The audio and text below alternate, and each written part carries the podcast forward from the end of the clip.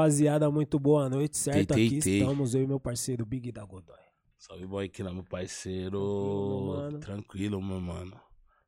Leve. Leve, né? Hoje a, hoje a entrevista é uma puta responsa, certo? Responsa, né, boy? Como é aquele jogo, né, Big? Dia de ouvir mais e falar menos. Né? A gente vai aí em busca dos três pontos. Mais uma vez. Mais uma vez, rapaziada, já não esquece de deixar o like aí que hoje vai ser Aqui Pesado. no As Ideias Podcast, Catiúcia Ribeiro. Eita, gratidão, família. Seja Muito bem-vindo. boa aí. noite, seja bem-vinda. mulher. Obrigada, gratidão pelo convite. Uma honra trocar com vocês. Satisfação nossa. Pô, a mulher bora, tá lá no Rio de Janeiro, tá aqui em São Paulo passando uns dias. Agora tá pegando a gente- frio aqui em São Paulo. gente pegando o frio de São Paulo. Poxa, assim, ninguém merece. Eu odeio frio. Eu também. É, não, frio. Tá louca pra voltar. o Porra. frio do Rio já, é- já tá bom pra mim. Mas já morou em São Paulo. Já, já morei em São Paulo. Morei em São Paulo quando eu saí da minha cidade, em Porto Alegre. Saí da minha cidade em vim- 2001 e vim pra São Paulo. Fiquei, morei em São Paulo quase sete anos. Tô Pode há crer. 16 no Rio. Pô, tá em São Paulo. A gente Conhece tava bem os dois lados. A gente tá tava falando das mudanças, né? Inclusive que. As transformações, Não, né? é São Paulo, é São Paulo. Essa São Paulo que a gente vê hoje em dia não é, não é a mesma que a gente via em 2000 e vai 15, por exemplo. Sim, a gente não Já precisa ir tá tão longe, não precisa totalmente- 2020, até 2001. A gente estava trocando essa ideia, algo que o Big trouxe que é, que é muito real. A gente consegue se ver em mais espaços na São Paulo, né? A gente Sim. consegue transitar mais por São Paulo. Quando eu cheguei em São Paulo, eu tinha uma noção de São Paulo dessa cidade muito elitista e que o nosso lugar era um lugar sempre muito retirado, sempre muito periférico, sempre Os um extremos. dos extremos. Sempre crer, tive essa sensação também. sabe? No extremo sul da zona sul, sabe? Pode crer. Essa parada aqui nunca era pra nós. Assim, eu cheguei e fui pra, pra, pra Pirituba, qual é? Então, a gente sempre tava no extremo, no redor. Nunca, nunca acessava a cidade, nunca chegava na cidade de São Paulo. Na Vereda Paulista, em outros espaços, pareciam que não eram espaços. E a gente consegue, li- literalmente, transitar melhor para São Paulo. Mesmo Pode São crer. Paulo sendo violento, mesmo São Paulo sendo racista, enfim. Pode crer. Pô, esses dias eu tava andando na Avenida Paulista, vários lugares assim, tipo, né? Uma família, é tipo, o, o esposo, a esposa e o filhinho de black, assim. Eu falei, porra, graças a Deus, né? Já vi novos, essa cena aí também. novos, novos tempos, né? Sim. A gente, é óbvio, a gente, a nossa luta tem, tem muita, né, muito chão pra gente percorrer e, e acessar os lugares em que a gente merece estar de fato, tá ligado? Mas assim, é, tá evoluindo. A coisa tá. A gente já se vê mais em Espaços, novos espaços, né? é. Vem tomando, sim. conquistando, né? É que é foda, né? As- Muitas vezes a gente tem que ter cautela, né? Porque dá a impressão que o jogo tá ganho ou que a gente tá próximo da vitória e não, tá ligado? Por exemplo, a gente entra em alguns consultórios, né? é, particulares, por exemplo, Sim. a gente olha, né? Não tem muito preto. Vai pra Guarulhos, voo internacional, a gente não vê muito preto Sim. também. Sim. né? Sim, é porque a- tem uma questão também, né? A gente não, às vezes não consegue sentir essa mudança porque o racismo ele é muito violento e ele toma conta de tudo. Então parece que não há mudança, parece que a gente está sempre respirando e sempre andando em círculo, né? Sim. Porque quando a gente avança num lugar, automaticamente vê uma paulada de um outro lugar. Né? Isso porque o racismo ele se moderniza com, com, com o longo do tempo, né? Mas há uma mudança. Não dá pra gente dizer que não há uma mudança. Não dá pra gente dizer que a gente está mesma, na mesma São Paulo de 2021, por exemplo, ou na mesma São Paulo de 2015. Mas olha que, como é louco a parada, assim. A gente continua sendo violentado, mas com, mesmo nessa violência, dá pra ver essa diferença. Uma criança. A gente não via antigamente uma família toda preta, sabe? Com essa expressão estética preta. Com os cabelos, sabe? Com a sua narrativa com podcasts falando sobre nós, sabe? Isso Pode aí, crer. então não dá para dizer que não há avanço nenhum, porque a gente também está tentando avançar numa história de quase cinco séculos de violência, quase seis, sete séculos de violência, assim, sabe? Coloca todos esses tempos de violência que a gente passou. Então a gente está respirando, está conseguindo identificar os códigos de violência muito aos poucos, mas está conseguindo identificar agora. Porque é isso, né? A gente está há muito tempo sofrendo. Uhum. O povo preto está há muito tempo sendo violentado. Então, por isso que a gente não consegue. Mas há. Não dá para dizer que não há, entendeu? Ah, Além de identificar esses códigos para nós aprender a se defender, né? pode crer, Né? entendeu? Hoje eu acredito que a gente consiga minimamente saber. A gente entende quando a gente está sendo violentado, muitas das vezes, sabe? Sim. Entendeu? Tomar uma reação na hora, né? Uhum. Coisa que já não tinha muito, né, mano? Sim. E, e os debates raciais, sejam em diversas instâncias, se- sejam nas redes sociais, sejam na televisão, mesmo que eles não sejam muitas das vezes eficazes como a gente gostaria que eles fossem, que eles tivessem a intensidade que a gente gostaria que eles fossem, eles estão existindo. Né? Ou a gente vê nas redes sociais, se discute questão racial o tempo inteiro, tudo, tudo numa certa medida entra a pauta racial. Se é o espaço correto ou não é, aí é uma outra discussão que a gente vai ter que fazer. Se, se o debate está sendo feito de uma forma correta ou não, é uma outra discussão que a gente vai ter que fazer. Mas não dá para dizer que o debate não está acontecendo. Então é por isso que a gente consegue se defender. Mas é, você falou um bagulho também muito importante nós não tava fora do ar. É, por mais que nós, a gente ainda conquista esse espaço racista, o racismo ele vai se modernizando. Uhum. Aí nós tem que descobrir mais novos códigos para poder assimilar, Sim. identificar na hora. Sim, o professor Carlos Moore fala isso, né? Que o racismo ele se moderniza com o tempo.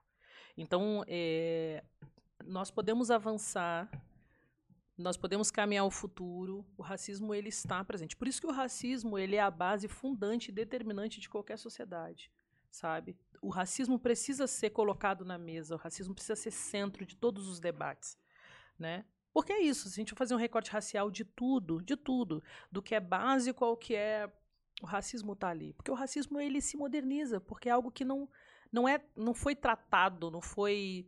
uh, nem sei se tratado é a palavra correta a se dizer, entendeu? Mas ele não, ele não foi. Ele não foi, principalmente no Brasil, né? O Brasil até hoje se nega, inclusive, de assumir que é um Estado racista.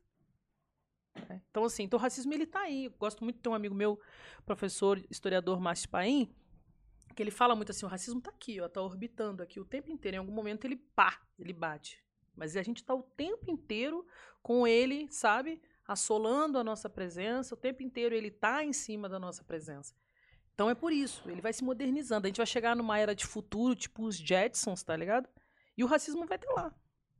Entendeu? Uhum. Pô, vem uma galera aqui e a gente tro- troca muita ideia. Quando vem pessoas brancas que, pô, eh, discute algumas pautas, né, com a gente aqui, a gente fala também que o, o racismo ele anda de mãos dadas com o capitalismo também. Uhum. Esse é um barato muito foda, né? Porque a gente olha pra frente e fala, mano, essa parada. Inclusive, não é teoria da conspiração, né? A gente tá aqui, a gente tem um veículo de comunicação dentro de uma plataforma. Essa plataforma é de quem, por exemplo? Tá Uhum. ligado? Como que funciona o game? Será que essa pauta aqui, ela vai. Por isso que é importante vários canais iguais a esse, da- esse aqui, várias pessoas, porque isso daí aumenta o volume, né, mano? É, Fomenta mais- essas ideias. né, Fomenta as ideias, porque por mais que a gente não vá ter aquele espaço que a gente é, é, tinha que ter dentro de determinadas plataformas, tipo, a gente tá como se fosse um, aquele filme, né, 300. Exato, não, o Malcolm dizia isso, né? Não existe capitalismo sem o racismo. Então, para se discutir raci para se dis- discutir capitalismo, vai ter que se discutir racismo. As bases que determinam e sustentam o sistema do capital é o racismo. É uma base forte para isso. Então, olha, olha isso que você disse, é muito lúcido. Eu fico pensando, às vezes, a gente está dentro de uma plataforma, até as redes sociais mesmo, dentro, das, dentro das redes sociais, discutindo questão racial ferrenhamente, mas a galera que está ali editando, li- é, é, é, organizando os algoritmos, é, o que a gente pode postar, determinando, são brancos. Os brancos detêm os meios de produção. Né? E nós sempre nesse lugar de servidão aos brancos. Então é importante sim a gente estar nos espaços, falar de nós, fazer com que isso cresça. Agora, eu acredito que a grande estratégia é isso cresce e cresce para onde? Porque eu acho que a gente precisa crescer e, quando crescer, pegar essa força do crescimento para criar coisas que são nossas. para que a gente não fique mais refém desse sistema branco. Esse sistema branco não quer nada com a gente. Entendeu? É utópico achar que esse sistema branco em algum momento vai dividir o bolo. Tem um irmão amigo meu que fala assim: ah, a gente não vai esperar o bolo crescer para cortar essa fatia, eu quero essa fatia agora. E essa fatia nunca chega. Então, é entender que é importante esse processo mesmo da gente ocupar e falar. E nessa que a gente está ocupando, está falando, está dando a letra para os nossos, né? E que que gente, qual é o resultado disso? Assim? O que a gente vai fazer com isso depois? Sabe? Quando a gente conseguir pegar essa massa que tá, entende que está pensando, a grande sacada é a gente construir os nossos meios, os nossos, os nossos nos organizar. Essa que hum. é a uhum. grande parada, a partir dos nossos próprios meios, né? Sim. Pô, porque eu, eu vejo Louco essa frase que você falou, tipo, Marighella, a partir dos nossos próprios meios. É, a partir dos Marighella, nossos próprios é meios, sacou? Garvey dizia sobre isso, assim, né? Então a gente vai precisar. Porque é isso, a gente está no jogo, a gente está no game. Então a gente está nessa sociedade disputando com essas pessoas. Então a gente está usando também. Eu acho que nós somos. É bem capoeira, sabe? Acho que a gente é muito estratégia. A gente joga, a gente ginga, a gente caminha aqui.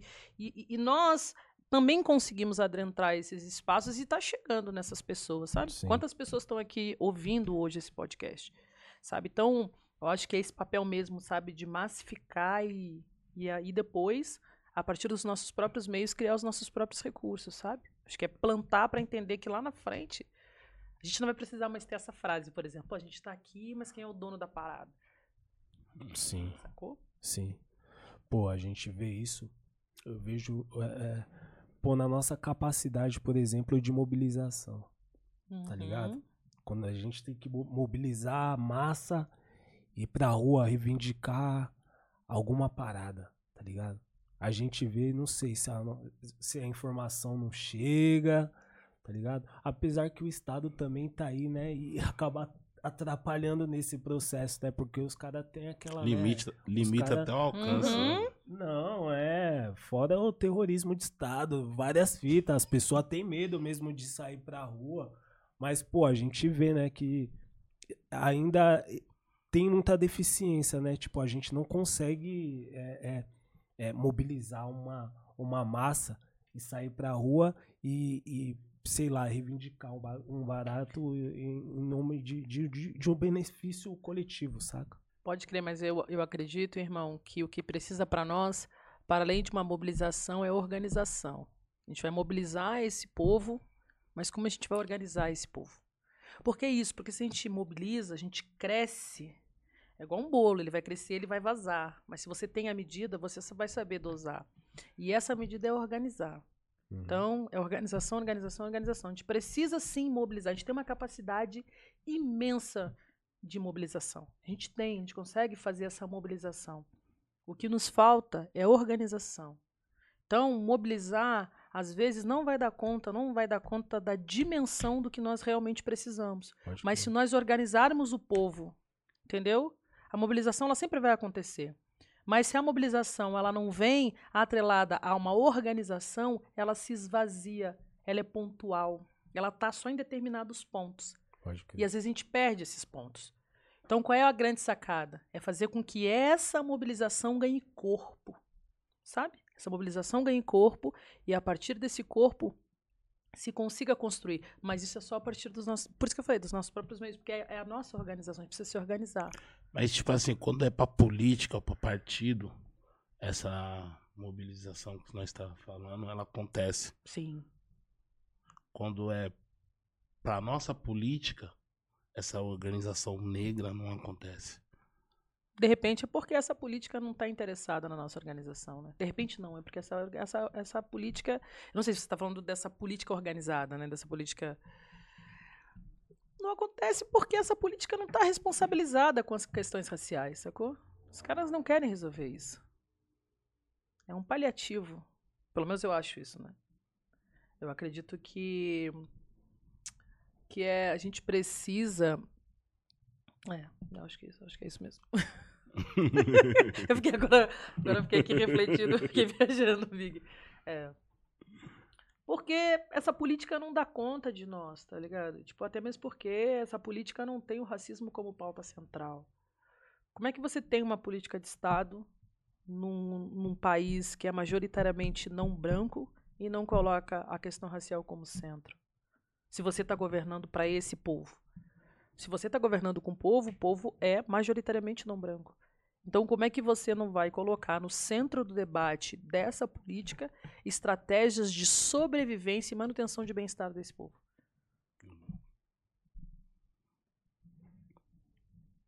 Não. Louco, louco, louco. As ideias, é as ideias, boy. É. Não, mas isso é louco. Isso tudo Faz que ela tá pensar. tá falando é louco. Eu também tava falando aqui em off em relação aos partidos de esquerda também, tá ligado? É, é óbvio que essa política né, de assistencialismo é um bagulho muito, muito importante e ajudou, inclusive, a gente, né, a, a furar vários meios, tá ligado? Uhum. Mas a, às vezes eu fico brisando como tem tanto, tá ligado? Como que pretos que vêm da onde a gente vem é, migram pra direita, saca? E aí eu falo, porra, as pessoas também elas estão caindo. Na verdade, não sei se elas estão sendo seduzidas, né? Mas, tipo, naquela. É, é quando os caras falam, mano, você tem que ser remunerado. É, é, é, da forma como você merece, essa política de assistencialismo, esse bagulho aí, parece que a esquerda quer tutelar vocês. E ao mesmo tempo a galera olha e fala, porra, não, a gente quer liberdade, mano. Será que os caras tá realmente, entendeu? A gente fica nessa corda. Será que realmente os caras tá governando em nome dos pretos mesmo? Tá ligado? Será que os caras tá fechado com a gente? E isso daí é uma discussão também embaçada, tá ligado, Big? Porque a gente, né? A gente, Essa dúvida, tá com nós mesmo? Em cima dessas eleições que passou, ficou em cima do Lula, por exemplo. Daqui, tá ligado? Ah, vai três anos e pouco. A gente, será que vai estar o velho ali? Como que a gente vai estar discutindo isso, tá ligado? Cara, essa. Bem, primeiro que eu acho que tem algo que é importante da gente conceituar, né? Que essa, essa, esse, esses teve um avanço nesses, nesse, nesses governos, né? Sim, que, claro. Muito, assim. A gente muito. consegue perceber que teve um avanço, sabe, uhum. nesse governo, até mesmo porque esse avanço é fruto da luta política organizada do movimento negro, né? Sim. E o movimento negro sempre foi agente de ação, de transformação dentro desses espaços, né? Sim. E, e eu acredito que isso precisa estar no lugar de mais eficácia, assim. Mas eu fico pensando assim, será que. Eu, eu fico refletindo assim, às vezes, sabe, sozinha. Será que se, se essa pauta fosse centro real, esses governos estavam onde estão? Esses governos é, estariam no poder novamente, sabe? Se, se eles assumissem essa pauta racial ou essa pauta social, sabe? E, e, o nosso povo na direita também é porque a direita também tem um discurso que é seduzente, sabe? A gente também. Aquela parada que a gente estava falando em off aqui, sabe? Dos nossos espaços, eh, nosso povo dentro das igrejas, o nosso povo dentro desse lugar que supostamente oferece um acalento, sabe? Uhum. Eu acho que tem isso também. Pode crer. Nosso povo também é carente, né? É isso. E tem, tem uma coisa que, que meu babalorixá fala muito que eu, eu acho que também esses espaços dão certo reconhecimento para o nosso povo que é carente, sabe? Ali você, você, acaba sendo alguém. Você, alguém te dá um braço, um abraço, uma mão, pô. E isso, te dá um braço, te dá uma mão. Você tem um nome, você tem um cargo, você tem um espaço, você é reconhecido como alguém. E fora daquele espaço, muitas das vezes você não é reconhecido como alguém. Então, um espaço de acalento também, sabe? E esse espaço de acalento é um espaço que vai é, seduzir o nosso povo. Vai trazer o nosso povo, sabe? Imagina o nosso povo tá na favela, nas comunidades, e o nosso povo não, não é reconhecido como alguém importante. Chega nesse espaço, você é alguém. E a gente quer ser alguém, né? Porque o status de humanidade diz que você precisa ser alguém, você precisa ser reconhecido como tal. E como você vai estar numa sociedade que não te reconhece como nada. Então você chega nesse espaço e você é reconhecido. Principalmente as pessoas mais velhas que Total. sentem soma. Né? É isso. Entendeu? Você chega lá, pô, você tem uma função, você tem um cargo, você é respeitado. Muitas das vezes você é esculachado na sua comunidade, mas esse espaço é o espaço de acolhimento, de reconhecimento, de te dar um lugar, um suporte. Você vai entendeu? Você bota Sim. um terno, sacou? Tá num lugar de, porra, tô num lugar de poder. Tô num lugar de importância. Sabe que muitas das vezes aqui no mundão não vai estar. Tá. Então Pode esses que... espaços acabam também acolhendo. Só que é isso, né? Também... Natural que segue aquela doutrina também. Isso aí. É isso, entendeu? Tô te oferecendo aqui, você vai seguir aqui. E, e o que eu acho que é mais louco, assim, é que você vai seguindo essa doutrina sem perceber. Porque você tá tão também é, grato de estar nesse lugar, sabe? Nesse lugar de, de ser reconhecido, de ser alguém e pá. E aí quando você vê, tio, já foi. Pode crer. Pô, o Galo também veio aqui também esses dias. E, pô, ele tocou num ponto muito foda, que é aquele ponto de, né, de você, é, do privilégio, tá ligado? Muitas vezes quando a gente vai discutir racismo na quebrada, a gente também é, tem uma dificuldade imensa, saca? De fazer, vai, o nosso vizinho ou quem tá ali, sei lá, talvez, talvez com tom de pele um pouco mais claro que a sua, entender, tá ligado? É, a importância que, que, que, que esse Que tema ele tá tem. no mesmo barco que você, mas Que não ele tá no- percebe. Que ele, entendeu? Ele acha que ele tá no, Porque o- no navio. Sim, porque o lance do privilégio é mais ou menos isso. O bagulho é como se fosse um anestésico, certo, Big? Uhum. Então, quem a, a pessoa que muitas vezes, tipo, tá nessa posição de tipo, pô, tô na vantagem do Big, tá ligado? Ela tá com esse bagulho dentro da veia dela, mas tipo assim, é um anestésico. Aquilo ali vai amenizar sua dor, mas não vai mudar, tá ligado? É, o que acontece em volta de você, tá ligado? O seu E- mundo e, ali. E é isso, a gente estava aqui falando sobre isso, mas é, é- precisa ter cuidado, que, por exemplo, é, esses espaços te dão uma falsa emancipação. Sabe Sim. qual é? Sim. E essa falsa emancipação, ela é alienadora. Ela é um processo de alienação. Né? Então você está preso ainda dentro de um processo de alienação. Quando, na verdade, a gente precisava de uma outra forma de emancipação, não para esses espaços. Então, é, esse que é a- é- essa que é a grande problemática, né? Você é alguém, mas você é alguém a partir do quê? Né? Você é alguém, tipo, mas eu vou te moldar aqui, sabe? Você é rebanho e esse rebanho vai seguir. Então é um espaço de alienação. Por que, que por exemplo, não seria um espaço de te emancipar ao ponto de você fazer suas próprias escolhas? Entendeu? Louco, né? Então, é, essa, para mim, é a, é, a, é a grande problemática, né? Pô, você é alguém, você tem agência e tal, mas você continua num processo de alienação, sabe? Você continua num processo... Quando, na verdade, a, a busca né, por essa humanidade, a busca por se entender enquanto humano dentro dessa realidade que te nega isso o tempo todo, não pode ser alienação. Porque a gente é um povo que está alienado há anos, né? Está nesse processo de alienação. Aí você vai para esse espaço, esse espaço reforça essa alienação. E uma das coisas que é muito problemática para mim também é o processo de desracialização que esse espaço faz. Sabe? Te extrai, te extrai o debate racial, você não, não discute mais sobre isso. Olha a violência da alienação que continua aí, sabe? Sim, É louco. sim. Pô, e. Muito louco que você falou, porque te cega a um ponto de você voltar na quebrada, pro seu lar, onde for você ver pessoas muito parecidas com vocês mo- morrendo e. E reproduzindo esse discurso. É, tá ligado? Manter Sacou? a cabeça em pé, né? É eu, não tô, né? E você mantém esse discurso, mantém esse discurso moral, mantém esse discurso de ódio. Muitos dos nossos, né, seguraram esse discurso até do último presidente, assim, porque é esse processo de alienação que faz também, né, Sim. que não consegue te dar uma capa, um- uma possibilidade de fazer um senso crítico sobre a realidade. Não, eu te dou aqui, mas em contrapartida tô te, te doutrinando aqui, sabe?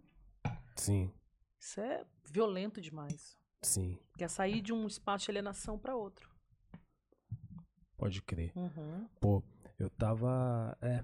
Mano, é mil graus essa fita aí, Big. Sabe porque eu tava vendo também algumas coisas até da Catiúcia, tá ligado? E eu tava pensando também. Pô, na quebrada, por exemplo, a gente não tem. É, psicólogo, tá ligado? A gente não tem pessoas pra cuidar da saúde mental Uhum. Da quebrada, tá É ligado? nós com nós. Sim, geralmente quando a pessoa vai em busca É. disso também, querendo ou não, ela vai se deparar com uma pessoa que vive dentro de uma outra realidade, de um outro cenário. E, porra, é triste a gente falar isso, mas muitas vezes a gente não vai conseguir a encontrar a solução para os nossos problemas. Eu, todas as vezes, por exemplo, que tentei procurar um psicólogo, eu falava, puta, mano, ele não me entendeu, parceiro. Uhum. Eu não vou voltar lá porque, puta, vai parecer até que eu sou mais louco do que que eu não tenho cura mesmo, tá ligado? E até mesmo porque o nosso processo de, de dessa cura que a gente busca, ela precisa ser eh, também embasada na violência do racismo, sabe? Então, assim, eh, como que que a gente vai, eh, por exemplo, fazer uma terapia com uma com um saber e uma ciência de um de um pensador ou de alguém que nunca pensou a partir de nós, a partir dos nossos problemas. Sabe? É por isso que você, pô, ela não me entendeu. Mas ela está usando uma técnica ocidental para dar conta de uma doença nossa, entendeu? Que é esse adoecimento psicossocial que a gente tem, sabe? Essa subjetividade que é produzida pelo racismo. Então a gente vai ter que nos curar e fazer eh, um, um processo de investigação também nas dores que são acometidas, porque muitas das vezes, irmão, as nossas dores, muitas das vezes, a grande maioria das nossas dores, das nossas inquietações, das nossas depressões, isso está no nosso DNA ancestral, tá ligado? Porque a gente é um povo que veio massacrado durante muito tempo. Então a gente vai passar agora por um processo de cura. Nos povos. Aí, tipo, a gente vai fazer um tratamento psicológico na comunidade, pá. Mas para que isso aconteça, tem que partir dos nossos próprios meios, sabe? Tem que partir das nossas próprias narrativas, investigando as nossas violências. Tem um professor afro-americano, que é o Ig Nobels, que ele tem um texto muito foda que se chama O Sakucheti, que ele vai falar justamente sobre esse processo de uma psicologia afrocentrada, centrada nos nossos próprios meios, na busca da nossa agência, da, da- do alicerce da nossa emancipação a partir de se entender enquanto grandiosidade de pessoas pretas. Então não vai ser Freud, Lacan, essa galera que vai dar conta do que a gente está passando, não. Porque essas, essas questões não são importantes? São, mas elas não dão conta, elas são insuficientes para a violência do racismo. O racismo deixa sequelas, que são sequelas incuráveis. Então, como que a gente se cura? Então é isso, aí você vai num psicólogo. O meu terapeuta é um homem preto de mais de 60 anos. Então eu olho para ele, eu também me identifico. Eu olho para ele, eu tenho um, um afeto, sabe? E quando ele fala das minhas dores, ele também faz uma análise falando dele. Então isso é importante. Quando a gente está aqui conversando, a gente tem afetações que são próximas, a gente tem, é isso. A gente vai falar que fala, porra, verdade, passei por isso. Pô, É. Verdade. Não é? Pô, a gente Uhum. tava aqui. Ainda mais o mais velho, né? Exato. Então, não, mas, pô, eu só poderia fazer terapia com ele. Né? Que ele me- é um preto velho, um homem preto de barba, Hum. baiano, sabe? Que militante, aí consegue ver uma parada e fala, não, mas aqui e tal. Porque é isso, que às vezes a gente tem inquietações que a gente precisa que alguém tenha essa sensibilidade racial. Inclusive, o professor Ig Nobels fala também que a cura da nossa psique, ela também precisa ser espiritual. Também precisa vir pelo viés da espiritualidade. Né? Porque a espiritualidade ela também é um componente que reorganiza a nossa vida. Então, é, terapia não pode ser isolada da espiritualidade.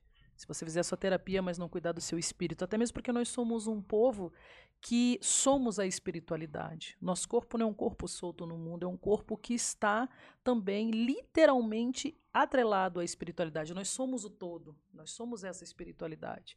Entendeu? Nós somos essa energia. Isso precisa também ser cuidado, curado. A cura também é espiritual. Louco. Pô, vi um vídeo seu, você falando de mágoa. Eu falei, mano, essas ideias aí que a gente tem que, Se que aprofundar, trocar, né? como que a gente lida com isso, tá ligado? Sim. Muitas vezes tem vários, mano, assim como eu, que tá tentando buscar, tá ligado? Tipo, 36 anos, olhando e falar, mano, eu preciso achar uma cura pra isso, tá ligado? Mágoa, por Uhum, exemplo. Mágoa. Pô, e aquele vídeo, eu acho que é um vídeo que eu sei que tu tá falando, eu tô- tem um filósofo antigo da antiguidade africana, o Ptahotep, que ele fala da mágoa. E mágoa é má água, né? É má água, é água que não deságua. Então você fica com aquilo, com aquele acúmulo dentro de si. Então a gente precisa desaguar para perdoar, não necessariamente, mas se liberar disso. Justamente porque o nosso corpo é um corpo templo, não, o nosso corpo é um corpo espírito. Então você fica com essa energia da mágoa dentro de você E essa energia ela não se dissipa. Então você precisa deixar essa mágoa diluir. Mas é isso, mas a gente foi construído também socialmente numa sociedade punitiva. Numa sociedade que alimenta isso, sabe? Alimenta a, a não mágoa, sabe?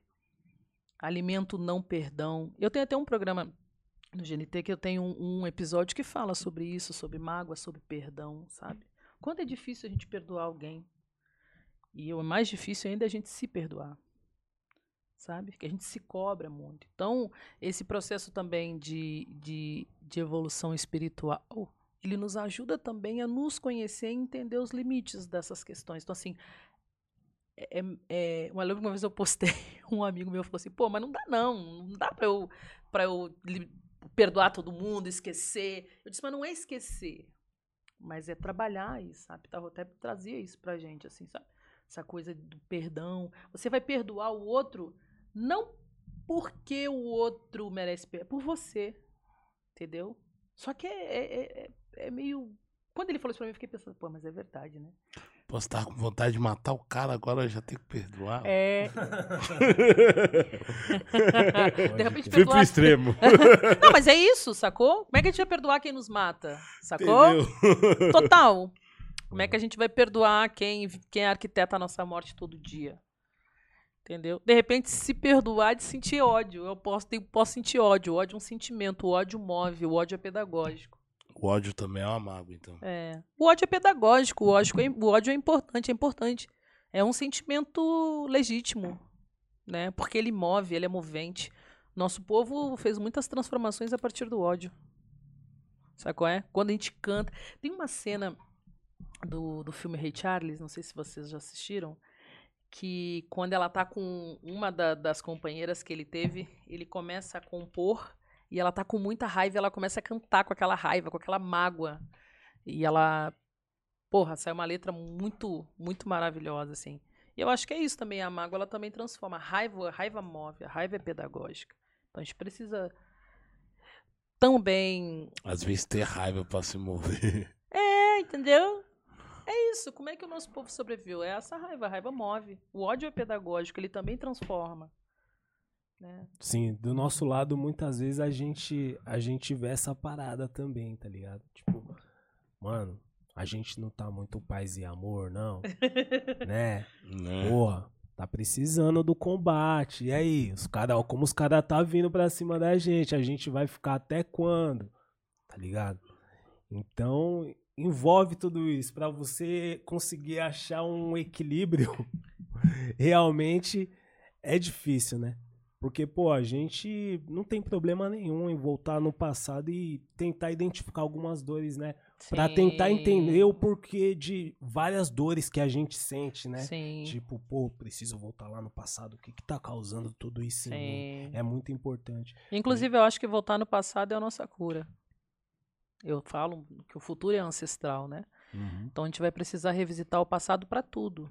Até mesmo pra gente conhecer uma história nossa que a gente não conhece. Entendeu? Essa investigação ela é importante. Louco. Louco. Porque é, é tá Mas- dentro disso que a gente tá falando. Porque você falou, pô, é importante, tipo. pô, Pô, quando você falou de mago, eu falei, mano, essa mina. Eu já falei, mano, é aí que eu dou. Entendeu? Mas, pô, a gente tromba essas pessoas que sentem, né, é, é falta do, do, do- Tem essa sede, tipo, mano, vamos pro conflito. Os caras tá saindo do armário e é o seguinte, a gente tá aqui tentando armar estratégia, pá, pá, pá. E a gente tem que ir, né, mano? É que nem vocês falaram aqui anteriormente, porra, o racismo se moderniza, né, mano? E como que a gente tá é, é, lidando, tá ligado? Com tudo isso. Os caras tá se modernizando e a gente, como que a gente Sim. tá? Como a tá gente tá se organizando, É, como né? que a gente tá se organizando? Eu tô falando mais da parte estratégica, tá ligado? Sim, total. Como é que a gente está lidando com isso? Como a gente está organizando para isso? É. Por isso que eu falei aqui aquela hora, assim, que mobilizar é importante, mas como a gente vai organizar a galera, sabe? Para que a gente, o racismo ele tá avançando. E qual é, como que a gente se organiza para isso, sabe? Mas eu, eu, eu acredito que a gente tem feito bastante coisas importantes Sim. sabe? A gente tem Sim. avanços significativos que é, nasce, né, na história de luta do movimento negro, né?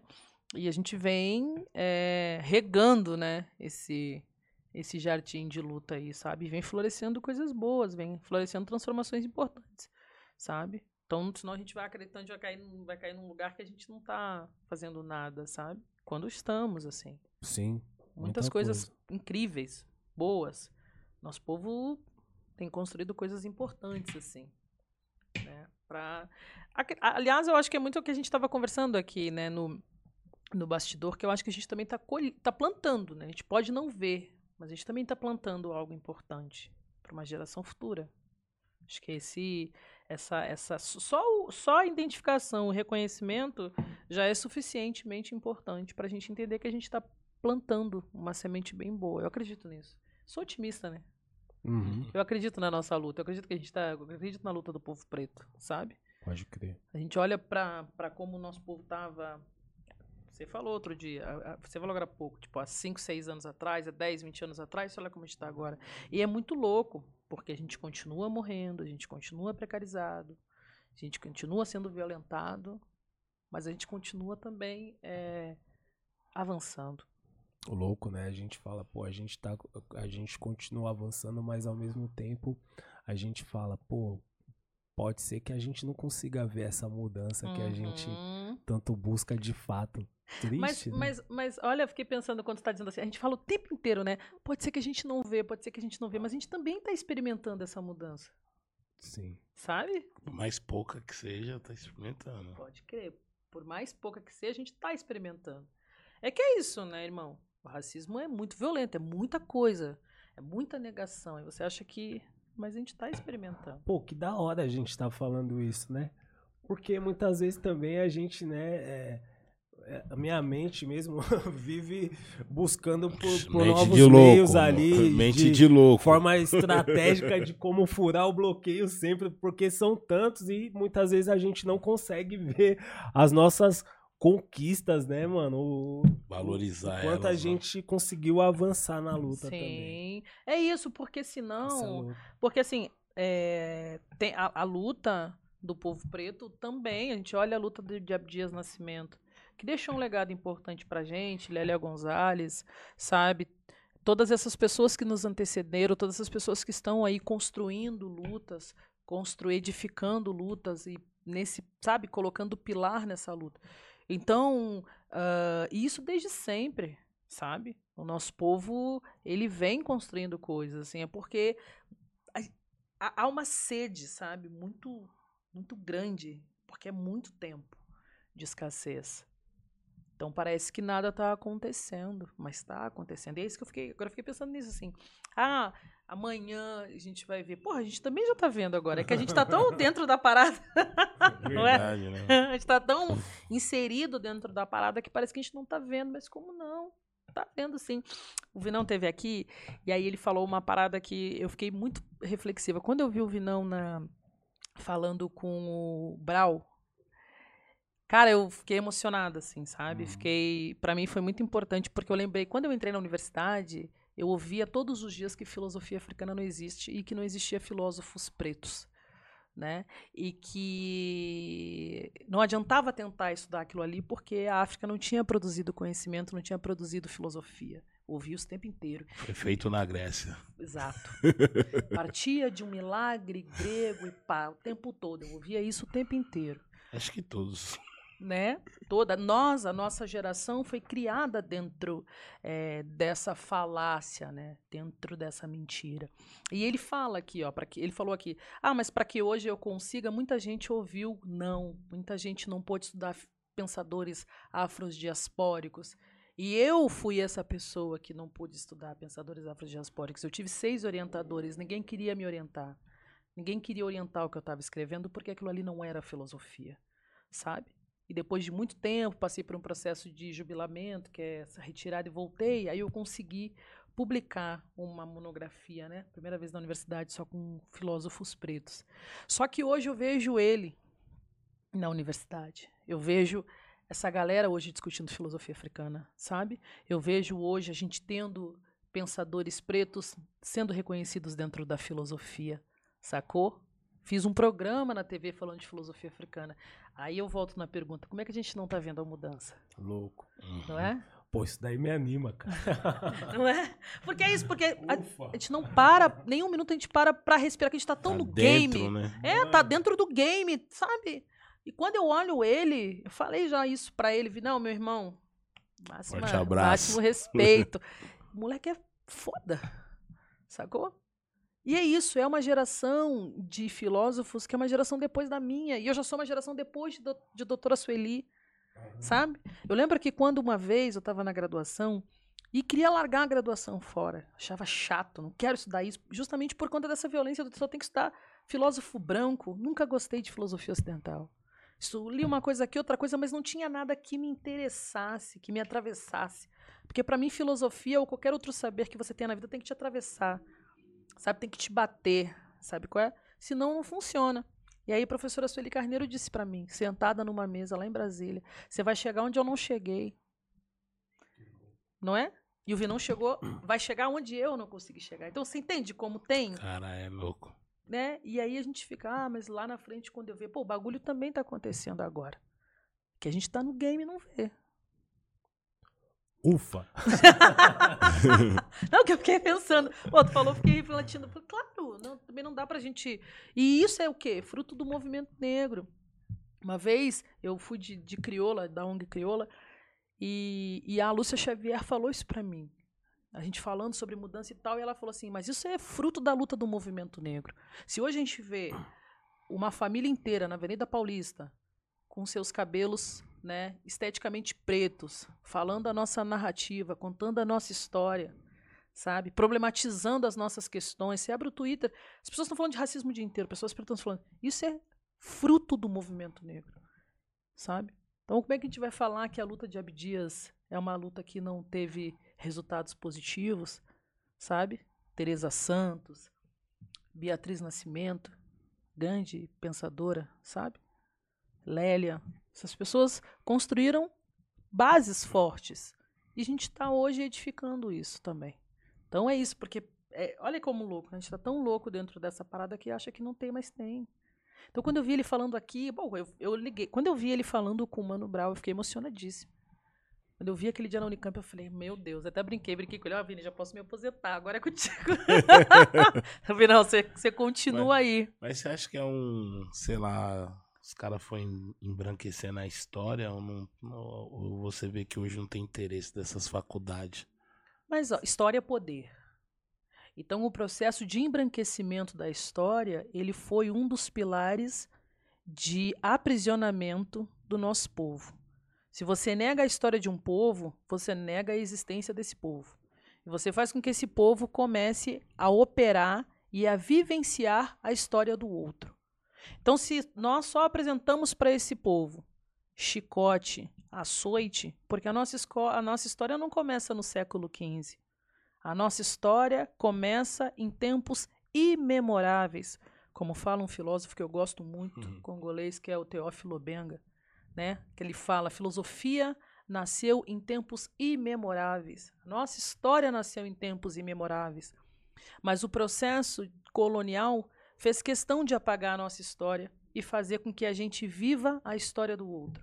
Para quê? Um povo sem história é um povo sem memória. E um povo sem memória é um povo que se adapta à história do outro. Então, é, empurrar a história branca, ocidental, ao nosso povo também nega a nossa possibilidade de construção da nossa humanidade. A nossa humanidade ela é construída e forjada a partir do Ocidente. Então, o modelo de mulher que nós conhecemos é um modelo ocidental, o modelo de homem que nós conhecemos é um modelo ocidental, o modelo de família que nós conhecemos é um modelo ocidental. E o que, que a filosofia faz? Ela constrói a história da humanidade, ela determina a história dos humanos, ela determina a história do ser. Só que todos esses a partir do Ocidente. E onde é que nós estamos na história? No chicote, no açoite, no navio. Nós, inclusive, acreditávamos que a nossa história começava nos navios negreiros. Né? Então, se nós fizermos um recorte histórico, o período colonial ele é muito pequeno. Então, se ainda hoje você mantém essa história mentirosa, essa história epistemicida, né, que é a morte do conhecimento, como fala a doutora Sueli Carneiro, é justamente para manter o nosso povo encarcerado na história do branco. Encarcerado na história do Ocidente. História é poder. Se você ensinar para uma criança preta que ela não nasce no navio, mas que ela é herdeira dos grandes construtores da história, dos grandes arquitetos, dos grandes filósofos, dos grandes matemáticos. Tudo que há no mundo nasceu em África. E isso não é ensinado, porque quando você ensina isso, você também potencializa essa criança. Então é por isso que as escolas não têm interesse, as Uma universidades palestra. não têm interesse em contar nossa história. Será irmão. que isso também traz assim, tipo, boi? O Boi pode explicar melhor. né? De trazer poder pra nós. Claro que vai trazer vai poder para nós. esse- Sim. vai armar essa criança daqui 18 anos, ela sabe de onde ela veio, quem ela é. Total. Imagina uma criança entrar na escola e desde muito cedo ela é criada. Você é importante, seus ancestrais fizeram isso, a sua história é assim. Por que, que ela vai ser subalternizada? Eu contei esses dias numa escola. Quando eu estava na escola, eh, numa escola que eu estudava lá em Porto Alegre, chamada Paula Soares, que era uma escola. a- Pra te ver que é um bagulho que é tão louco que ficou na minha cabeça. Tratei Uhum. isso anos na terapia. Na- no recreio, as crianças me amarravam para brincar de tronco. E por quê? Porque era natural isso na escola. Porque você ia para a escola, a escola estava ensinando. E, e aí tem uma forma romântica de contar um processo de violência. Porque o processo escravocrata é um processo de violência. O maior crime da humanidade é o processo escravocrata. E isso não é contado. Então a gente só conta isso. Então, quando a gente pode contar para as nossas crianças uma verdade histórica, você está dando poder a ela. A gente está dando poder a essas crianças. No filme do Malcolm, no final, aparece o Mandela. E aí o Mandela está contando a história do Malcolm para as crianças. E as crianças levantam e falam: Eu sou o Malcolm X. Todas as crianças falam: Eu sou o Malcolm X e, bato, e bate no peito. O que, que isso quer dizer para essas crianças? Eu sou tão forte, sou tão grandiosa quanto o Malcolm. Eu sou tão forte, eu sou tão grandiosa como os nossos ancestrais. Nós precisamos, para ontem, contar a nossa verdade. Até mesmo porque a cultura é o nosso sistema imunológico. A cultura é o que fortalece o nosso povo. Entendeu? O nosso povo é mais forte a partir da sua cultura. Eu não preciso dizer isso para vocês, o processo de transformação que o rap fez e que o rap faz. Porque o rap canta a verdade, a verdade do ser. E essa verdade o quê? Te fortalece. Muito louco você falar isso, porque, pô, né? Sua visão. Mano, o Brau falou de Malcolm X. tipo, mano, aquele livro, depois que eu li aquele livro, mudou.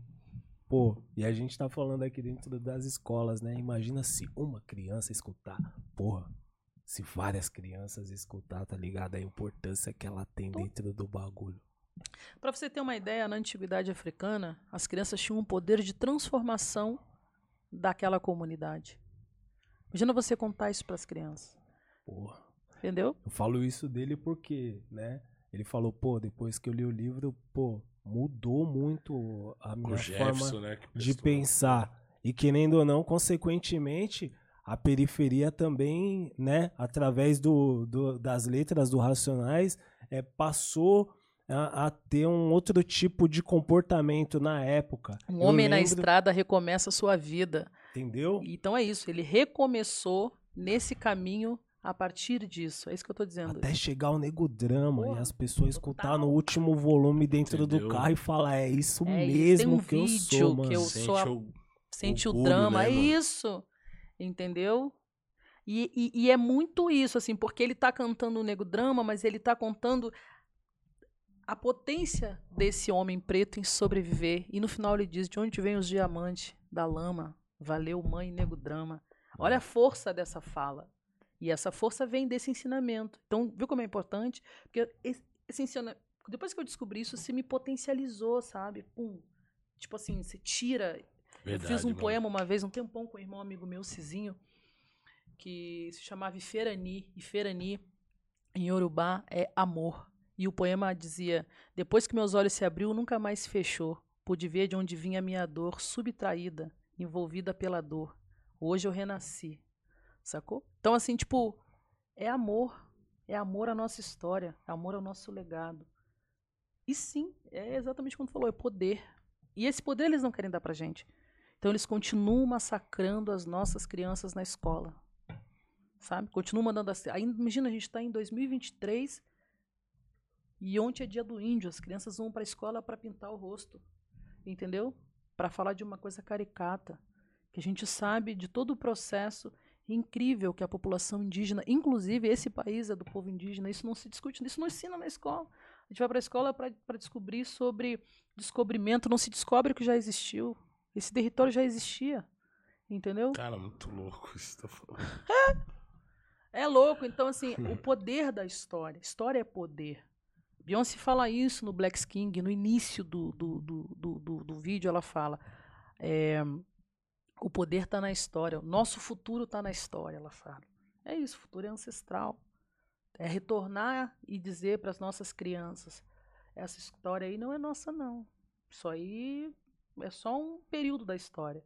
Você sabia e você apresentar outras coisas para Teve reis e rainhas negros. Pô, é isso. Os meus sobrinhos, os moleques são encapetados, tá? Meu, meu sobrinho Bernardo, maravilhoso. Ó, a minha tia falou que não é assim, não. Falou. Manda na escola. Falou, foi muito engraçado. Cucuta te ama. Foi, minha prima falou, ele falou, não, ó, tá errado isso aí. A minha tia, Cucuta seu. Minha tia Cucuta falou que você não tá certo, não. Entendeu? Isso aí é mentira. A gente não era escravo. Entendeu? Por quê? Porque desde criança tá ali, ó. Ó, não é assim, é assim. Então a gente precisa reeducar as nossas crianças. E já que a gente não, ainda não tem a escola, a gente pode assumir que é algo que o Dr. Molef Ketchachante nos ensina, que é a teoria dos dois cadernos. Você vai lá, aprende a história dos caras, mas você tem o seu caderno, que é o verdadeiro caderno, onde você vai anotar o que é realmente interessante. Eu fiz filosofia, eu cursei filosofia. Embora os brancos racistas dizem para mim que eu preciso estudar, eu sei muito bem o que eu estou falando. Mas esse caderno eu arquivei, não preciso. Agora eu estou no caderno da verdade africana. É ela que eu vou utilizar. Caderninho poderoso, pai. Vai segurando. Pô, você que tá aí acompanhando a gente aqui nesse grande episódio aí. Pô, quiser dar um salve. Deixa o like, família. Deixar aquele like de. Se deixar o like. Muito importante. O nosso parceiro Voz do Além Tá como? De forma improvisada, ó. Pegou o mic, ah. quero... É, é improviso, cara. As tá, ideias. Tá. Esse podcast o dia você... Eu vou falar. Ela vai estar no meio da rua fazendo ele.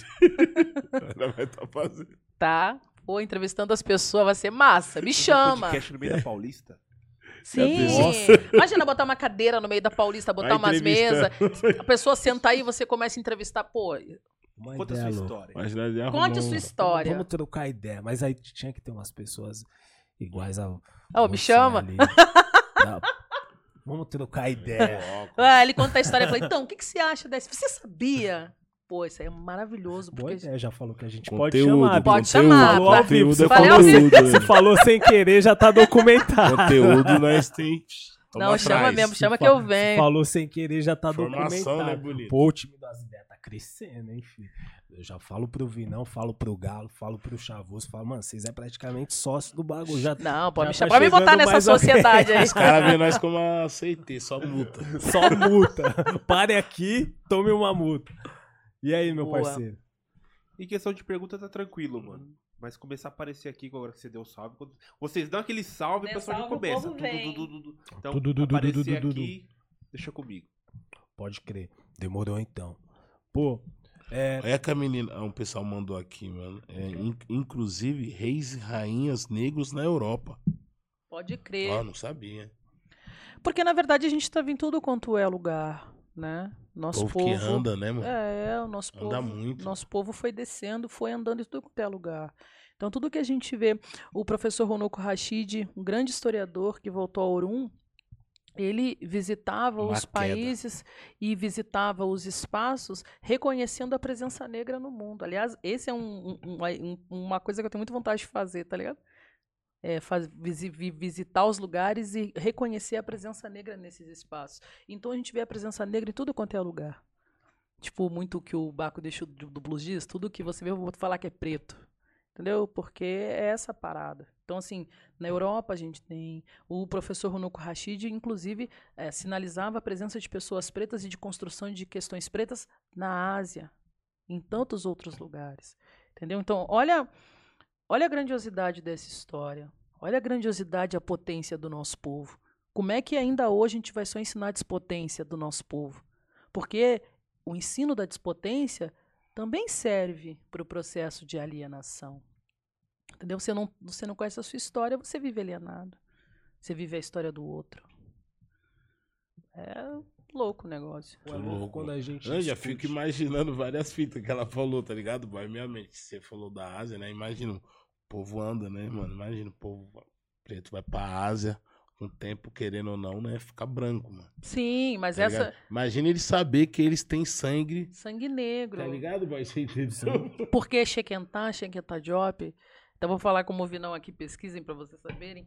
Shequentá é, trazia né, a origem das civilizações. A humanidade ela emerge do continente africano. Então, justamente mesmo é, caminhando e indo, né, ramificando para outros espaços e aí né, passando por um processo de despigmentação, de mudança de epiderme, você tem essa raiz no continente africano. É isso, né? Entender que no final das contas. Você tem raiz africana bonita. Com algumas variações. algumas variações. algumas variações. Ela... Vamos lá, vamos com é. calma, que senão o povo até vamos com uma ressalva. Com algumas variações foi, foi demais. É. Pô, e é louco, né? A gente falou bastante coisa aqui, inclusive do, do né, dos meios de produção, de produção, né, mano? E, e, pô, esse dia a gente tava com um parceiro que ele tava né? Ele tem uma empresa, eu acho que de seguros. Hum. Tá um mano negrão e tal. E ele falou, pô, queria, né, encostar no podcast de vocês, para anunciar e tal. É, eu fico imaginando, é triste isso, eu fico imaginando a dificuldade que esse mano tem dentro do barato dele, tá ligado, Big? Pra vender o produto dele muitas vezes. Tá cara já olha Porque com a gente, a né? gente fala pra caralho de, de racismo estrutural, tá ligado? E pra, pra um cara que tá empreendendo, um cara negro que tá investindo dentro desse, desse ramo, imagina as dificuldades que ele encontra, tá ligado? E não é uma parada fácil, né, mano? A gente, pô, se aprofundar dentro disso e quebrar essas barreiras, né? Sim. E eu acredito que esse é o nosso grande desafio, né, irmão? Como é que a gente vai conseguir sair disso, sabe? Sair desse desse lugar, desse calvário, sabe, que foi colocado a gente assim. Porque também é muito tempo falando que isso é legítimo, né? Muito tempo falando que isso é o certo, então a gente tem uma um desafio muito grande assim. Por isso que eu acredito fielmente, eu acredito nas nossas crianças e acredito que o repasse da nossa história é fundamental, sabe? Para que a gente consiga construir uma outra estrutura de pensamento para quem está vendo. Pô, Pô, Big, eu achei. Entendeu, boy? Tem uma pergunta aí. Uma né? música. fazer aqui, porque é um super chat, né? Bonito. ah, e é com ele, o diretor. Manda. A nossa voz. A voz Kat, seguinte. Jaqueline Carvalho mandou uma pergunta. Hum. Ela tá perguntando assim, ó. Na verdade, ela tá falando o que ela tá sentindo, mas depois ela emenda numa pergunta. Ela tá assim, ó. Muito feliz de ver a professora Catiúça nas ideias. Azé a todos aí, professora. Pode falar um pouco sobre o Centro de Estudos Afro-Indígenas Gerumá? Hum. Faço filosofia graças à senhora e ao professor Renato Nogueira. Obrigado por desenvolver, de, devolver a nossa história. Ah, quando eu entrei no doutorado em 2017, é, eu fui convidada logo no início é, pelo meu orientador para dar uma disciplina. E a universidade, naquela época, estava muito numa discussão se implementava filosofias africanas na grade de filosofia ou não. E, e aí os, os professores, né, alguns professores diziam que não tinha demanda para filosofia africana. Ah, não tem demanda, as pessoas não vão se interessar. Então ele me convidou para dar uma disciplina. Eu fui dar uma disciplina eletiva sobre filosofia antiga, sobre filosofia quemética, a Menomop, sobre ética. E estourou é, de inscritos, né? Então nós começamos a fazer aulas abertas e eu comecei a jogar no Facebook e convidar a comunidade de fora da universidade para ter acesso a esses saberes de filosofias africanas e saberes africanos. E aí o resultado foi que a gente tinha 200, 350 pessoas por aula, assim. Eu lembro que teve uma vez que a gente teve que fechar a parte da, da universidade embaixo, né? E isso foi um, um boom, assim. E nisso a gente começa a se organizar com alguns pesquisadores e cria um grupo de estudo sobre as filosofias africanas. E aí automaticamente a gente é convidada, eu fui convidada para desse grupo de estudo criar um laboratório. E aí cria-se o laboratório de Africologia e Estudos Ameríndios Jerumá. Jerumá é o ensinamento do filósofo Amenhotep que nos convida a um processo de silenciamento, de voltar para si, conhecer, ouvir a si mesmo antes de tomar qualquer decisão. Ouvir é, o que te potencializa, ouvir o que te nutre e a partir dessa escuta, né, que é a escuta que vem do coração, entendendo que o coração é a consciência, o nosso povo pensa a partir de uma perspectiva coronária e essa relação do coração, ela é uma relação racional, ela também está ligada à razão. Então nós batizamos o laboratório como Geruma então, é o primeiro laboratório de africologia e estudos ameríndios né, da Universidade Federal do Rio de Janeiro, que eu, que eu coordenei, coordeno ainda, junto hoje em parceria com o professor Cláudio Medeiros, porque eu, eu saí do país, né, agora eu estou associada ao Departamento de Africologia na Temple University, na Filadélfia, que é o primeiro departamento de África do mundo. Fui convidada para realizar uma pesquisa Parabéns, com eles. Que louco. Estou é, lá desde maio do ano passado. E nós nos espelhamos nele para fazer esse, esse núcleo de pesquisa. E o Gerumá é um laboratório de filosofia é, para pensar humanidades a partir da filosofia africana, que é o que a gente estava falando, pensar a realidade do mundo, pensar a realidade social, porque a filosofia ela permeia todo e qualquer debate, toda e qualquer avaliação do mundo. Mas por que fazer isso? Por que não fazer isso através de uma filosofia que reconheça o corpo preto que reconheça o corpo indígena como agente também de construção de pensamento. É basicamente isso, Germán. Aulas. aulas, bonito, aulas. Aula. Tem mais uma aqui, ó, do Carlos. Cate, como você vê os projetos decoloniais presentes na prática, no dia a dia e como intensificar eles? Cara, eu vou trazer uma provocação, assim, eu acho importante, eles são importantes, esses, processos, esses, esses debates e esses projetos decoloniais são importantes, tanto na universidade até mesmo para a dissolução dessa hegemonia né, dos pensamentos ocidentais. É, eu gosto muito do que o, que o Negro Bispo traz, de tentar pensar uma contracolonialidade, sabe? Tentar pensar também premissas que, para, que passam, que perpassam de um paradigma contracolonial que da colonialidade ainda parte de uma análise que está atravessada pela colonização. Por que não romper com a colonização e, a partir disso, buscar outras possibilidades de construção? Senão a gente sempre vai estar nessa régua colonial. Uhum. Ó, o Matheus mudou assim, ó. Professora, poderia contar mais sobre a sua experiência no Harlem, em Nova York? Ah, minha paixão, meu infinito particular. Bom, é, há um ano eu fui morar em Nova York e eu sou apaixonada pelo Malcolm. Assim como o Brau também, quando eu tive é, contato com o Malcolm, foi muito importante né, para eu me reconhecer enquanto pessoa, sabe? A força do Malcolm e como o Malcolm entendia a vida e olhava para a vida, né? E pensar no Malcolm é, é pensar no Harlem, né? É, é, é, é ver aquele espaço que é um espaço que tem muita presença do Malcolm. Então, quando eu fui morar nos Estados Unidos, eu falei, vou morar no Harlem. Vou morar no Harlem, vou morar em todos os bairros Senti negros. Senti essa é... energia, né? falei, vou morar em todos os bairros negros, vou entender como é que é essa energia desses bairros pretos, assim. E eu lembro que a primeira vez que eu tive na 125 Street, que é a Malcolm com a Martin Luther King, assim, foi uma emoção para mim, porque é o ponto central do bairro, né? E, então foi uma experiência muito importante, uma experiência muito para mim, uma experiência ancestral, inclusive, né? De você andar na rua e você ver pessoas pretas, famílias pretas, é, e você andar e você vê a rua que se chama African Street, a outra rua se chama Frederick Douglass, a outra rua se chama Malcolm X, a outra rua se chama Mal, é, Martin Luther King. Você entrar na farmácia, a farmácia se chama Malcolm. Eu fui comprar a camiseta, essa camiseta, uma camiseta de alfaiataria e o mais velho o, mais velho alfaiate tinha uma foto do Malcolm e uma velha ele cultuava o Malcolm como um orixá. E ele disse: "Eu conheci o Malcolm". Caralho. Nossa, mano.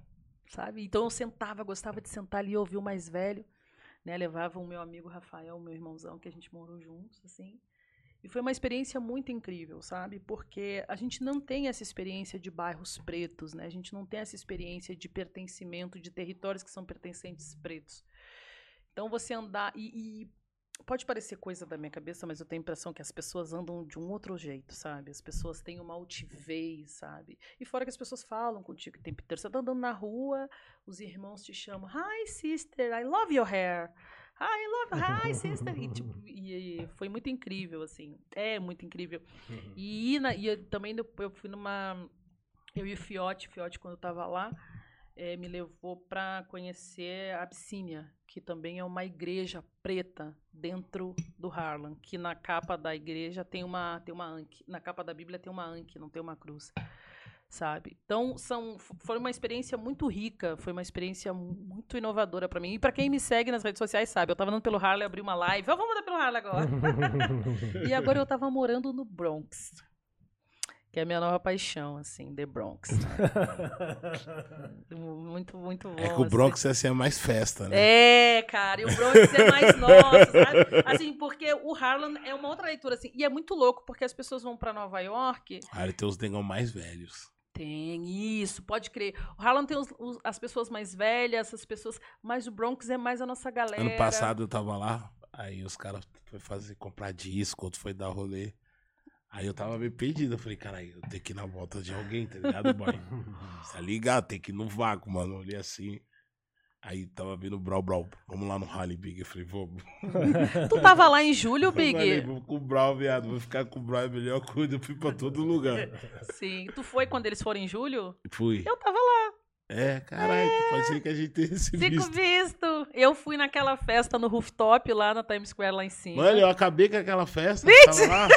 Mano, eu quebrei um uísque lá de 6 litros lá no chão, mano. Gente, eu tava naquela festa e depois eu fui. KLJ tocando, KLJ limpando o uísque no chão. Eu lembro dessa cena do uísque. Eu tava lá atrás, que eu tinha comida. Então aquele uísque que quebrou fui eu. Ah. perto do japonês lá. Sim, perto do japonês lá atrás. eu... Pô, a maior fita, festa boa Lembro do bloeiro pra mim assim, ó. Você tem o seu lamei com você, né, Big? Onde ele cola, ele aprova. Pois é, cara. E depois eu fui no show em Elizabeth. É, foi legal esse show. Foi né? legal. E depois, foi. quando terminou o show, eu tava lá, lendo, tava lá no camarim lá também. Tu devia estar tá lá. É que é muita gente, né, também. Gente, é vocês, muito vocês brasileiro não, não sabia que é. Sim. Falei, caralho, fiquei trocando ideia com tanta gente. Eu ia na rua, eu ia lá dentro, eu ia na rua, eu ia lá dentro. Pá, vou te falar, mas eu fiquei assim, eu fiquei emocionada com a galera, tipo, brasileira que tá lá, que tem uma é, galera cara. que tá muito tempo sem vir pro luta, Brasil, cara. numa luta. E eu lembrei, pra mim, assim, uma coisa que me marcou muito foi quando o Blue falou no show, né, antes de cantar Nego Drama falando assim da, do respeito dessas pessoas que saem do seu país para tentar construir um sonho num outro país para também fortalecer a família que está para também fortalecer a família que que tá aqui pá e aí em seguida tocou nego drama e a galera e aí tinha muita gente lotado o teatro lotado foi, foi muito foda. Foi louco, umas né? imagens loucas. Eu tenho que postar, Sim. mano. Eu fiz um Eu tenho que postar, mano. Eu tenho uns vídeos muito loucos, mano. Que eu ia lá fora, ia lá dentro. Sim. Né? Tava fazendo matéria para as ideias, parecia repórter. Cara, eu, eu achei lá no chão uma lanterna. Cara, boy, essa lanterna salvou meu rolê, mano. Abriu caminho. Boy, eu chegava com os caras, eu pegava a lanterna, eu fazia assim, ó. Mano, os caras. Eu entrava, era o primeiro a entrar, mano. Nem tava convidado. Tava lá dentro. Porque também tava muito escuro os também, né? assim, não, negão, deve ser da produção. eu ia em todos os lugares, boy. Eu ia em todos os lugares só com a lanterna só. Porra, maneiro, coincidência. A arte do Ai, mas vou te falar, foi um show de verdade. Né? Foi de verdade aquela turnê, foi bem legal. Sim, Aí o gratidão a Eliane e o Brau que me chamaram. Da hora. cara. Da hora. Eu lembro uma cena, porque o Ed Rock tava descendo da van, tava assim, calotando. Vem, Ed Rock, vem. Por que você tá fazendo isso? Eu quero passar ali. Eu quero passar ali. O Big, Eu quero o, passar o voz ali. da lei, ele apronta não é só aqui, não, é em todo Tá lugar. vendo? ele, é, ele é demais, mano. Meu parceiro. Boa. Lanterninha mágica, irmão. Ai, Boa. esse cara. Boa. Se tiver, uma, se tiver uma nova turnê, eu vou colar com vocês de novo. Porra, foi demais. Vou fazer mais uma aqui. Manda. É o membro do nosso canal. Tem prioridade, né, bonito? Quando... Ah, membro do Ah, canal o membro, tá como? ele, já tá ele, com a ele gente já. tem, mano. Ele, ele Se- fala. Tá chegando, se tiver chegando agora, né? Ou Não, não, tamo- isso já tem um tempo já. já tem um tempo, então marcha que ele também é sócio. Se torne membro, bonito. Se torne membro. Manda. Faça parte disso aqui. Ele tá perguntando assim, o Alexandre. Professora, você mencionou a questão da alienação mesmo em espaços possíveis de acolhimento. Ao dizer que os nossos precisam tornar- tornar-se donos, não estamos sujeitos à alienação liberal do capital? Não. Não. Porque, na verdade, eu estou falando não que a gente tem que se tornar dono, que a gente precisa construir os nossos espaços, que são espaços de fortalecimento a partir da nossa agência. Tem algo que o Dr. Molef Ketchachanti traz eh, na afrocentricidade, que é uma teoria que ele cunhou no, final da no início da década de 80, de como nós colocaremos a África no centro do entendimento da nossa realidade.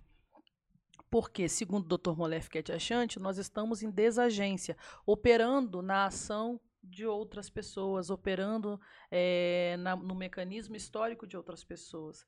Então é por isso que é fundamental nós termos os nossos espaços, os nossos espaços de fortalecimento, os nossos espaços que falam das nossas histórias, os nossos espaços de construção da nossa realidade organizados por nós e pensados a partir de nós. A partir da nossa própria agência, né? Que é também uma possibilidade de retirar o nosso povo desse lugar de alienação. Então, nós precisamos ter as nossas escolas, nós precisamos ter os nossos próprios espaços. Porque qualquer espaço que não coloque a população negra como centro não será suficientemente capaz para tirar a população negra desse espaço de violência e alienação que nós vivemos. Então, não está dentro desse discurso eh, neoliberal, capital, não parte desse lugar. Eu estou falando sobre uma perspectiva organizacional de produção, de emancipação do povo preto. Simples. Simples, bonito. E falou fácil de entender, hein? O voz da lei tá bom.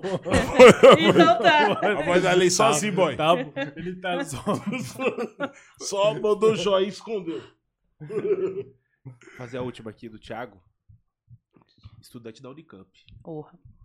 Ele tá falando assim, ó, professora, na Unicamp está sendo discutida a implantação de cotas raciais para concurso e inclusão de docentes negros, de modo que isso aconteça ainda este ano. Como você vê essa questão? É fundamental, é extremamente fundamental a entrada de, de, de docentes pretos e a entrada de conhecimentos pretos também, né? Porque as universidades elas são extremamente embranquecidas e só ensinam a história do Ocidente. Então, eu estudei numa universidade onde não tem professores pretos. Não tem um professor preto na grade de filosofia da Universidade Federal do Rio de Janeiro, a maior universidade federal do país. Então, é importante a implementação de cotas para a entrada eh, de professores, assim como é importante a implementação de uma grade curricular de outras ah, epistemologias que não sejam as ocidentais apenas, né? Que se, ah, a- a- as filosofias africanas, as filosofias ameríndias, enfim, extremamente fundamental e importante Pode crer. entendeu? Ensinar outras, outras questões, outras formas de, de, de entendimento da realidade, outras formas de pense- perceber a luta das mulheres negras, por exemplo, sabe? Tudo isso tem que estar nesses espaços. A gente está falando, tem um filósofo sul-africano que eu gosto muito, que é o Mongobi Ramose, que ele fala para a gente pensar a partir de uma perspectiva de uma pluriversalidade. Né? Não pensar mais nos sistemas universais. Universal é um, vem de unius do latim, então uma única possibilidade de conhecimento. Se nós estamos falando a partir para pessoas, a gente precisa pensar dentro de uma perspectiva pluriversal, pensar caminhos, possibilidades, outras pessoas, outros agentes, outros interlocutores de saberes. Então, Pode sim. crer. Pô, é, do nada, mano, veio um bagulho na minha mente. Foge de tudo isso que a gente tá, tá trocando ideia aqui. Eu sempre falo, pô, é muito importante a gente discutir entre nós, tá ligado? E muitas vezes, quando a gente vê alguém, um irmão nosso ali, eu, por exemplo, né? Pô, que tá dentro de um relacionamento in- interracial, tá ligado? Tá casado com uma mulher branca, às vezes. É, esse debate, essa busca que a gente tanto faz por, tá ligado? Sei lá, de forma estratégica e tal, porra, como que eu vou trazer nosso parceiro, como que eu vou conseguir fazer ele escutar? Muitas vezes o mano, tipo, é, acaba fugindo, saca? Uhum. Acaba fugindo, tipo, porra, mano, tô aqui com a pessoa que correu do meu lado, tá ligado? Essa pessoa aqui é um pouco mais clara, pá, esse bagulho. É. E, pô Se sente desconfortável. se até, sente né? desconfortável e muitas vezes parece que a pessoa acaba é, é, se afastando desse tema, tá ligado, Big? Uhum. É. Ou até desse movimento. Uhum. Agora eu queria saber de você, mano. Pô, vou... Ai, ai, ai. Agora lá vem, a, lá vem a bomba no Agora, final. agora que o negócio vai ficar bom. Pô, não, mas é, não sei nem como. mas como que, sei lá, como que a gente pode aprimorar esse esse esse diálogo? É, primeiro que eu acredito que você, enquanto uma pessoa preta, tô falando você enquanto um sujeito preto, uma pessoa. Não tô pensando no seu relacionamento. Você, enquanto uma pessoa preta, tu, tu, eu, Marcelo que tá aqui, você precisa ter uma responsabilidade com essa pauta, responsabilidade com a luta racial, porque é sobre a sua vida, é sobre a sua sobrevivência. Então, os debates que permeiam as questões raciais não é debate de militância, como se diz, ah, os militantes. Não. É sobre sobrevivência do povo negro. Então, todas as pessoas pretas precisam estar inseridas eh, nesse diálogo, independente de quem elas se relacionam. Né? Se elas, quem, independente de quem elas se relacionam sexo afetivamente. Né? Não estou aqui para legislar sobre os desejos das pessoas. Eu acredito que relacionamento parte muito de uma perspectiva espiritual. E o relacionamento também é poder, e relacionamento também é alicerce de construção de luta preta. Então, eu acredito numa família preta. Sem eh, legislar sobre os afetos das pessoas, mas eu acredito que o fortalecimento da nossa comunidade se dá em comunidade. Mas isso, eh, se você não tem esse modelo de relacionamento, o que você entrega para sua comunidade? Porque você é uma pessoa preta dentro desse relacionamento. Não, não, não é porque você se relaciona sexoafetivamente com uma pessoa que é epidermicamente diferente de você que você não vai se comprometer com isso. Qual é o seu papel na comunidade? E isso eu acho que a gente também tem que saber é, entender o que a comunidade está te cobrando, entendeu? Isso faz parte das comunidades africanas. Uhum. Cobrar também faz parte da forma como a gente se organiza. E se você está se relacionando com uma pessoa não preta, mas se você for cobrado, isso não pode ser um impeditivo para você estar na luta, né? Inclusive, você precisa sustentar, sustenta o seu desejo e a partir de, de sustentar o seu desejo, você esteja na luta, você seja a coluna de luta. Né? Você não pode se eximir disso, porque é sobre Uhum. você, é sobre sua vida, é sobre sua família. Você se relaciona com uma pessoa branca, uma mulher, um homem branco, mas sua mãe é preta, seu pai é preto, seu filho é preto, seu tio é preto, seu irmão é preto. Uhum, Entendeu? uhum. A sua rede familiar é preta, seus amigos são pretos. Como é que você vai se eximir desse, desse diálogo? Isso também faz parte de ti. Até mesmo depois amanhã, quando você sofrer alguma violência, a sua comunidade tem que te segurar. Né? Você tem que saber para onde você vai voltar. Então você não pode romper com a sua comunidade, tampouco com a sua história preta. Uhum. Isso daí é muito louco, porque, pô, nem adianta vir falar, ah, mas é Ah, que olha, meu visão, amigo, né, mano? né, muitas A vezes... gente até não tá Não- dúvida de como se comportar. Sim, porque não é aquela velha pergunta, ah, porque meu amigo, não sei o que lá, sofre de tal jeito. Não, mano, tá ligado? Tipo, se Uhum. puxar meu histórico aqui no podcast e até mesmo na minha, na, na minha vivência de quebrada, nas minhas músicas, vai saber que eu chamo a responsa e eu sei quem, quem eu sou de fato, tá ligado? E eu, particularmente, é, sei como, tá ligado? Lidar. Sei que eu sou, sou preto, minha, minha família inteira é preta, e é por isso que, pô, em busca de proteção, eu tento muito ir Sim. atrás de, de, de solução, de, de, de tentar entender, tá ligado? Sempre um pouquinho mais sobre a minha. Total, minha- as- a minha eu tenho cor, a amigas que se relacionam, que têm companheiros brancos, Uhum. assim como eu tenho amigos que têm companheiras brancas, enfim. É, e amigos que têm companheiros brancas, amigas que têm companheiras brancas, assim. E eu sempre pergunto assim, é, qual é a sua contribuição para a comunidade? Da hora, Entendeu? Não vou legislar sobre os afetos de ninguém. Todo mundo que convive comigo, todo mundo que me segue nas redes sociais, sabe que eu sou a pessoa que acredito em amor entre pessoas pretas, Uhum. né? E, inclusive é o que eu espero para minha vida, né? E é o que eu quero para a comunidade. Mas se a sua escolha não for essa, eu quero saber o que você vai Uhum. se responsabilizar com a sua comunidade. Pode Porque crer. relacionamentos podem ser passageiros, mas o lugar de você ser preto não. Verdade. É. Aí matou, Aí falar que nem meu parceiro Galo, matou a nota. é isso aí. Pô, mano, da hora, muito bom receber você aqui no Brasil. Foi né, boy? ótimo, só tenho a agradecer. Espero revê-la aqui em breve. Você, pô, me chama aí de co-host aí pra entrevistar qualquer pessoa Pode? que eu quero. Pode, que eu quero estar do Pode. outro lado aí agora. Demorou. Porque a minha atenção É. tá aqui, tá?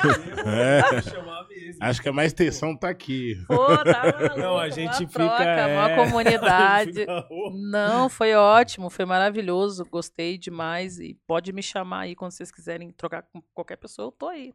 Demorou. Só, só trocando. Obrigada a todas as pessoas que assistiram a gente, a troca. Só queria falar uma coisa que não me foi perguntado, mas eu sempre falo. É, queria convidar todas as pessoas. Em julho é o Dia da Mulher Negra latino-americana, mas no dia 31, o Dia da Mulher Africana. Eu sou mulherista africana, não sou feminista, né?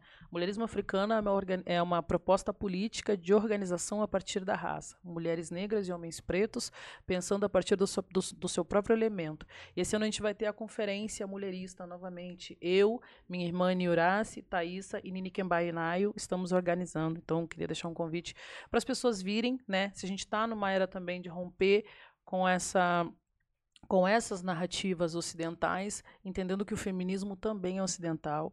O feminismo não dá conta de nós, porque ele não dimensiona a luta das mulheres pretas e dos homens pretos. Né? Então a gente. É, é isso. Então eu queria falar isso, convidar a galera para estar com a gente também. Muito importante. Louco, e você tá falando em contribuição, por favor, quando estiver próximo, manda aí o flyer, alguma coisa pra gente disparar na Não, nossa... total. E vocês podem fazer parte também pra disso, porque o mulherismo africana né? é uma proposta política de lugar, né? E, e como é fundamental, o gênero ele é extremamente importante, a gente precisa construir, mas também pensar o lugar do homem preto, sabe? Pensar o lugar das mulheres pretas a partir da nossa própria realidade histórica. A partir do que de fato nós precisamos. Nós não conseguiremos mudar a estrutura eh, de violência que nos acomete a partir de uma narrativa política que não é nossa. E o feminismo não é preto. Né? Então a gente teve, agora ultimamente a gente viu as redes sociais pipocando, falando sobre a violência sobre os homens pretos, a gente sabe do genocídio dos homens pretos. E então entender que mulher preta e homem preto precisa estar junto na luta né, de edificação e emancipação e organização do nosso povo. Isso é louco ela falar isso. A gente Importante, meio que né, tava mano? encerrando a entrevista, mas é um tema, inclusive, que a gente de- tem medo de tocar, vai. Qual? Vamos Ah, falar então um pouquinho É, disso. O, o, o homem preto e a mulher preta tá junto dentro da, da luta, tá ligado? Sim. Porque às vezes a gente tentar argumentar, né? Quando a mina fala, pô, sou feminista, tipo, é, muitas vezes não tô falando nada contra, tá ligado? Mas, Não, tipo pra assim, mim gente- você pode falar, A porque gente fica com receio, né, Big? De, tipo, Tem como tentar ter falar uma, também, uma né? troca, tipo, muitas vezes, tá ligado? Você fala, porra. Porque às vezes eu posso estar sendo machista até Sim, o, ah, o E- machismo, ele é algo que está também nos nossos homens pretos, né? Sim, Isso é importante. Nós vivemos numa sociedade que é construída a partir de um paradigma machista, né? Hum. Então, é, o comportamento machista, assim como o racismo ele está aqui orbitando, o machismo também está. A grande questão é que nós precisamos, é, primeiro, problematizar esse homem negro, né? Na atualidade se discute muito sobre masculinidade. E eu sempre fico pensando assim, mas a gente está discutindo masculinidade a partir de que modelo de homem, né? Porque não dá para discutir masculinidade a partir de um modelo de homem que não, que não é, que não é um homem negro, né? Então o homem negro, se a gente for problematizar, o homem negro a ideia de homem foi uma ideia também construída socialmente. E o homem negro foi inserido dentro dessa ideia. E o machismo também foi inserido nesse homem negro. Então não significa que o homem negro não é machista. Uhum. A questão é que você não pode pegar o entendimento ocidental para avaliação desse homem negro. Lá atrás tu falou, pô, preciso de cura psicológica e pá. Esse homem negro também passa por essa afetação. Então, a gente precisa estar mulheres pretas e homens pretos entendendo as violências que nos acometem e, a partir disso, é, construir caminhos que eliminem isso.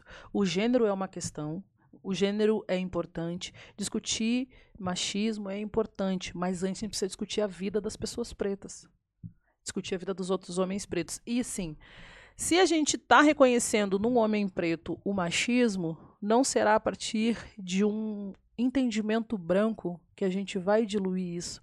Porque você não pode pegar uma prática que você tem para avaliação de um homem e aplicar o homem negro, porque o homem negro não é esse homem, sabe? Esse homem negro não é homem, não é esse modelo de homem. O homem negro, ele é também fruto e construído a partir do olhar do branco. Então você falar uh, que o homem negro está no lugar de poder, que o homem negro tem poder, violência não é poder. Se ele exerce violência sobre a sua companheira, isso não é poder. Isso também é um aprisionamento que, inclusive, é fruto do distanciamento de povo. É também uma estratégia para nos separar. Então, assim, tem muitas violências que estão, que estão inseridas na comunidade. E o nosso grande desafio é olhar para isso, nos organizar a partir da nossa própria realidade. Então, o mulherismo africana convida os homens pretos a estarem conosco nisso. Sabe? Não tem como a gente, não existe meio povo. Não existe eu fazer luta só com mulheres entendeu? Nós somos um povo que é segregado coletivamente. Então nós precisamos nos organizar coletivamente. Então os homens pretos precisam estar conosco nesse processo também. A luta continua, boy. A luta Axé. continua. É isso, rapaziada. Professora, queria... obrigado. Máxima gratidão. Obrigada a vocês. Já era fã, fiquei mais. É. Nossa, muito bom receber você aqui. Agradecer Obrigadão. também mãe, nossos patrocinadores, sete. de manhã falou assim, falou, ah. Júnior, você precisa ir no psicólogo, cara. Você é doido. Mãe, Tá tranquilo, hoje eu já. hoje eu já fiz sessão. Matei a cota, hoje é eu fiz a sessão. Boy é veinho. Ah, como não, cara? Ó, galera, Bet aí, muito obrigado, rapaziada. Symphonic. Rapaziada, quer distribuir seu som, procurar Symphonic, boy, tá bombando. Chama, chama, chama, chama. Nossos parceiros também, não posso esquecer, um da Sul, hein? Um da Sul. Semana que vem tem que pegar os bonés lá, hein, boy? Tem que fazer o sorteio eu dos vou lá. Inclusive, eu falei com o Ferrez que eu vou lá já. É, aí vai chegar boné, rapaziada. Um da Sul. Bem bolado, tudo que faz bem, bem bolado tem. Bonito. Tem mais e hoje aí? ele tava falando, né? A piteira. A piteira. Redução de dano na sessão, boy. Vem comigo. Redução de danos. Pra é fechar? Isso. Pra fechar. Fuscar, caralho. Tá pra fechar? Pra fechar? Não, calma, eu tô quitandinha. Quitandinha. Esse rolê é pesado, hein? É? Ficou lá, ô, você Ah, me chama. Eu vou. A gente vai fazer a festa do As Ideias, você tem que Eu posso, eu vou estar tá lá. Entendi. Só... da gente.